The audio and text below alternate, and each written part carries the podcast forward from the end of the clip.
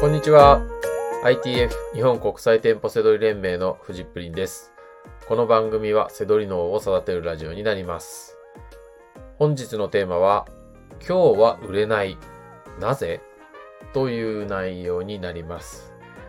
売れない日っていうのがね、ありますよね、セドリやってると。まあそれをなんでなんだろう。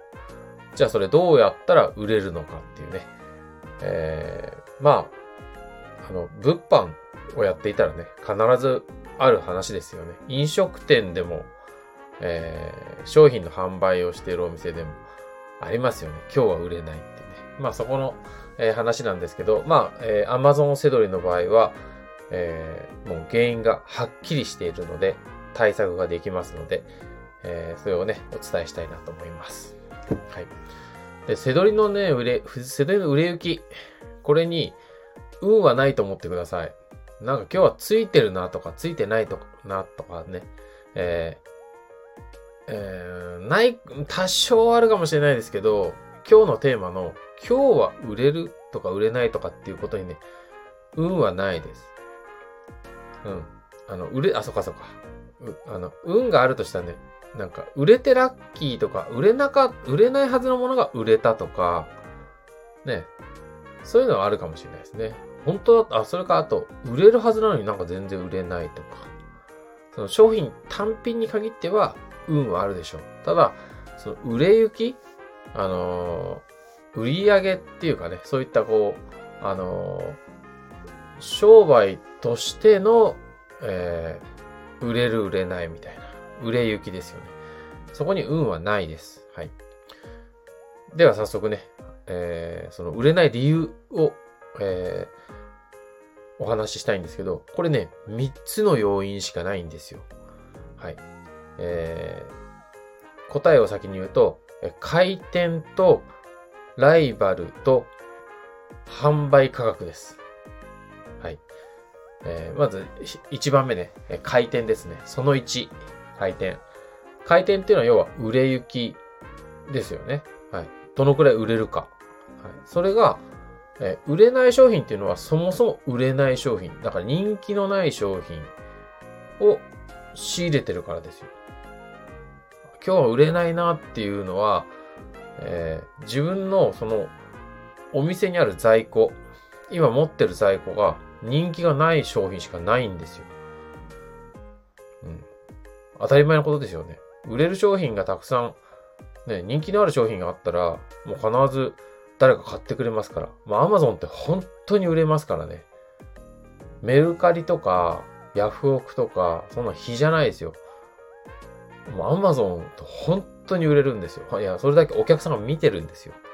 なので、人気がない商品は売れないんですよ。人気がある商品は売れるんですよ。当たり前のことですよね。ななので、最初はね、その1、回転。だから人気のある商品仕入れましょうってことです。人気のない商品仕入れちゃったら、じゃあどうしたらいいかっていうのは、まあこの後伝えますけどね。はい。その2、ライバル。はい。これは、えー仮に人気がある商品でも、ライバルが多くなってきたら、ライバルが売れてるわけなんで、まあそこで自分の番が来るっていうかね、その、まあ当然、あの、その自分がの番が来るまでに時間かかっちゃうじゃないですか。だから売れないんですよ。あの、えー、1日に10個売れる商品があるとするじゃないですか。だったら、自分一人しか売ってなかったら、10個売れるんですよ。ね、1日に。ああ、今日10個も売れるんだ、すごいなってなるじゃないですか。そこで、ライバルが2人になると、1日に5個しか売れないんですよ。そうですよね。半分になるから。そう考えると、えー、ライバルがじゃあ、10人になったら、1日1個しか売れないんですよ。はい。今度は、じゃあ、20人になったらってなってくると、2日に1回にしか売れないわけですよね。そうすると今日は売れない日が出てくるっていう。まあただ、ただそんだけですね。はい。ライバライバルが多くなるっていう。これはね、えー予測できる場合と予測できない場合があります。あの、ね、あの、例えば、どっかの全国セールみたいなところで仕入れたら、当然それは、ね、ライバル増えやすいじゃないですか。あの、完全に予測しきるのは無理だけど、あ、これは増えるかなって予測できるんでね。だそんな全国セールであるようなものをなんか目の前に50個あってそれを全部仕入れちゃおうとかってやったら当然それはライバル増えますよねって。いや、まあ予測できるんでね。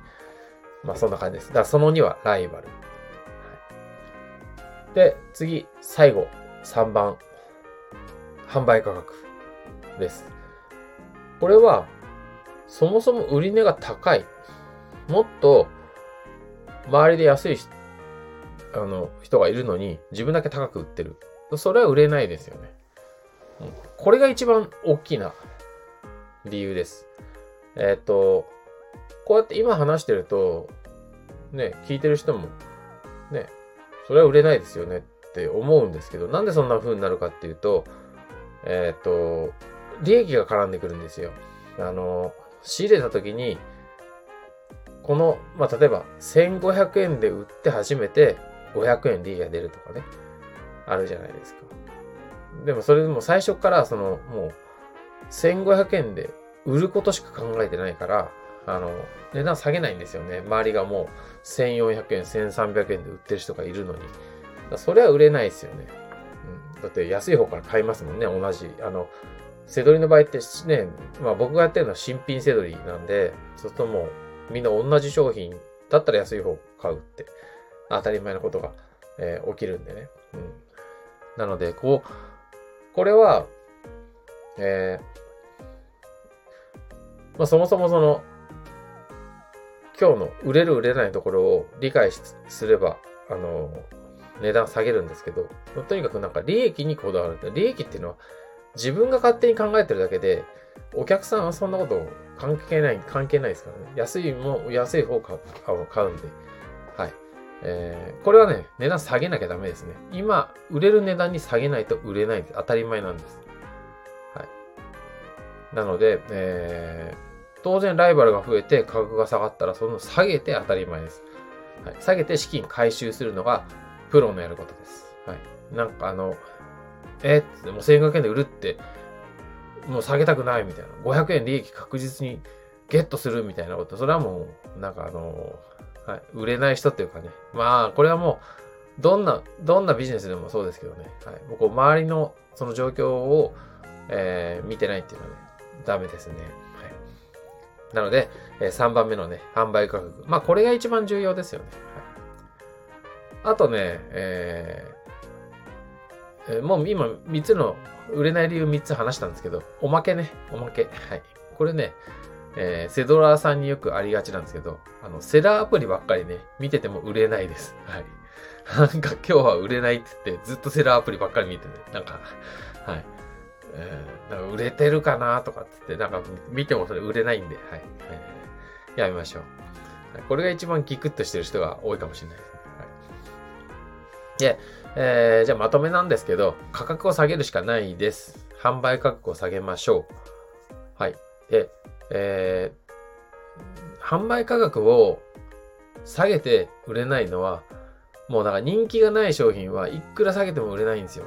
これが一番困る。まあ、せどりで一番困るのは、えー、資金を回収できないことです。赤字になってもいいんですよ、正直言って。赤字になってもいいから、ちゃんと売れれば、まあ、ほぼほぼ仕入れた商品ぐらいは戻ってくるのが通常です。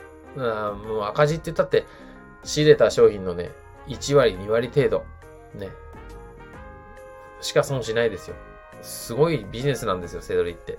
はい。その中で、えー、回転が悪い商品っていうのは本当売れないんで、だからもう、えー、ダメなんですけどね。まあ、とにかく、えー、今日は売れないなって思ったら、その色、全部商品見直してください。で、えー、まあ、価格が間違ってるはずなんで、うん、売れる今、今現在売れる価格に下げましょう。ライバルとか回転とか考えて、えー、設定してる、ね、販売価格が間違ってか売れないんです。価格を下げてください。はい。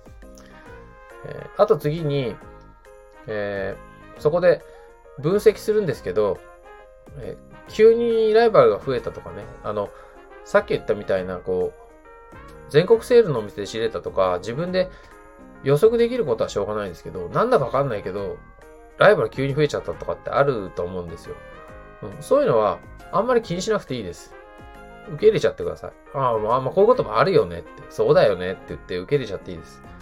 はい。なので、まあ、そう、まあ、これ、これ受け入れちゃうのも大事なんで、あの、わかんないこといくら考えてもわかんないんで。うん。あとはね、えー、えー、あの、その、分析ですね。あの、本当の分析は仕入れ判断です。売れない、なんで売れないなっ、売れないのって考えても、あんまり意味なくって、値段下げるしかないんですよ。やれることって。じゃあ何なのかって言ったら、その商品を仕入れた時の仕入れ判断です。うん、さっき言ったみたいな、この、ライバルの急増とかはしょうがないですけど、えっ、ー、と、仕入れ判断の時に、ちゃんと、えー、さっき言ったその1、回転ですよね。売れ行き？あの、回転って売れ行きと同じ意味ですけど、その、そこのところちゃんと読めていなかったかだ、だから、えー、売れないんですよ。うん、まあ、それか、えー、ライバルがもういっぱいいるのに仕入れちゃったとかね。うん、あとは、そもそも売れない価格で、えー、読み間違えてる。あのー、その、仕入れの時に読み間違えてる。この値段で売れるって思ったけど、実は売れない価格だったっていうね。だからその仕入れ判断ですね。そこの失敗以外、えー、何者でもないです。もうその仕入れ判断の失敗です。本当の理由は。うん、なので、えー、まあ、売れないって言った時はね、まずはもう価格を下げるってことしかないんですけど、えー、今、さっき言ったみたいな3つの要因、えー、しっかりね、え、考えてみましょう。で、それを今度、活かすとしたら、その次の仕入れ判断の時にね、活かすといいと思います。3つは、えー、その1、回転。その2、ライバル。その3、販売価格と。はい。それをね、えー、しっかり見直しましょう。おまけは、セーラーアプリばっかり見てても、売れないですよと。そういうことです。はい。ということで、本日の放送は以上になります。最後までご視聴いただきまして、ありがとうございました。バイバーイ。